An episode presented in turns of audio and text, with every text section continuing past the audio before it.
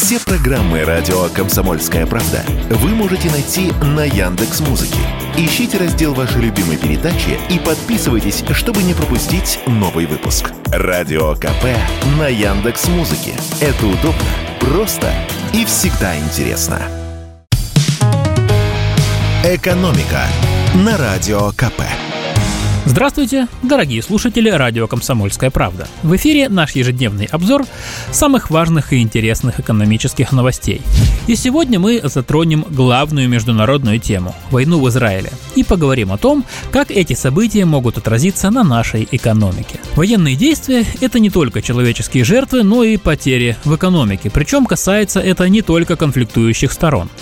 После начала войны цены на нефть уже подскочили на 5%. А чем дороже черное золото, тем выше доходы нашего бюджета. Да и рубль обычно укрепляется, когда нефть дорожает. Кроме того, военные действия в принципе приводят к увеличению потребления нефти, а Израиль ее не добывает. Казалось бы, тут и открываются возможности для российского экспорта, пусть даже через третьи страны. Однако эксперты такого развития событий пока не прогнозируют. По мнению директора Фонда энергетического развития Сергея Пикина, конфликт не обещает быть долгим, о чем говорит не такой уж и большой рост котировок нефти. Еще одна отрасль – туризм. За первое полугодие Израиль посетили 103 тысячи российских пакетных туристов. Это в два раза больше, чем за первое полугодие прошлого года. Но сейчас ситуация резко поменялась. Понятно, что в такой обстановке туристы в Израиль вряд ли полетят массово массово.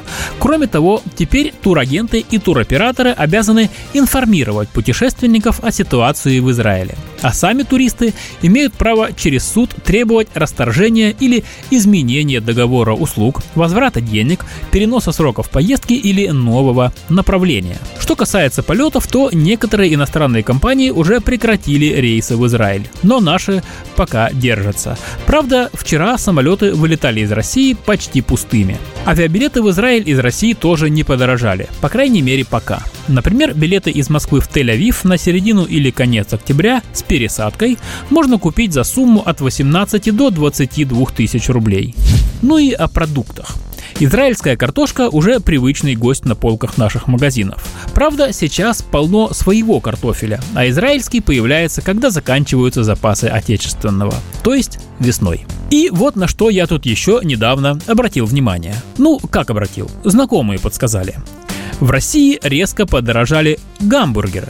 То есть даже не вся продукция ресторанов фастфуда, а именно булки с мясом. А дело в том, что с 1 октября налог на добавленную стоимость для сэндвичей и похожей продукции для быстрого перекуса вырос вдвое – с 10 до 20 процентов. Об этом сообщили в Федеральной налоговой службе.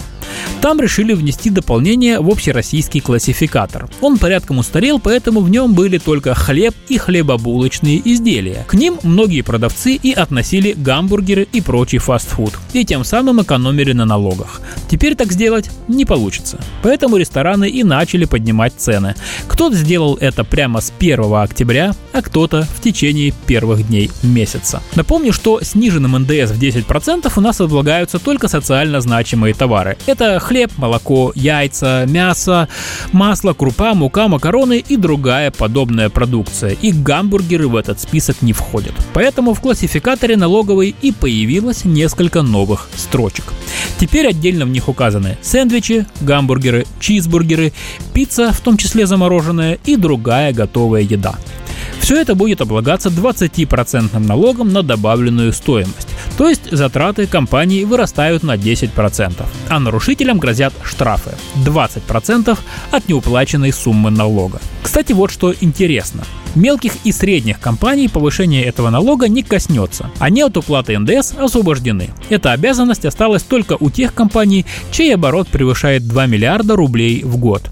То есть ни ларек шаурмы, ни небольшая бургерная или пиццерия не станут платить больше. А значит и дополнительного повышения цен на продукцию у них быть не должно. Правда, и без новых налогов поводов для подорожания в сфере общепита немало.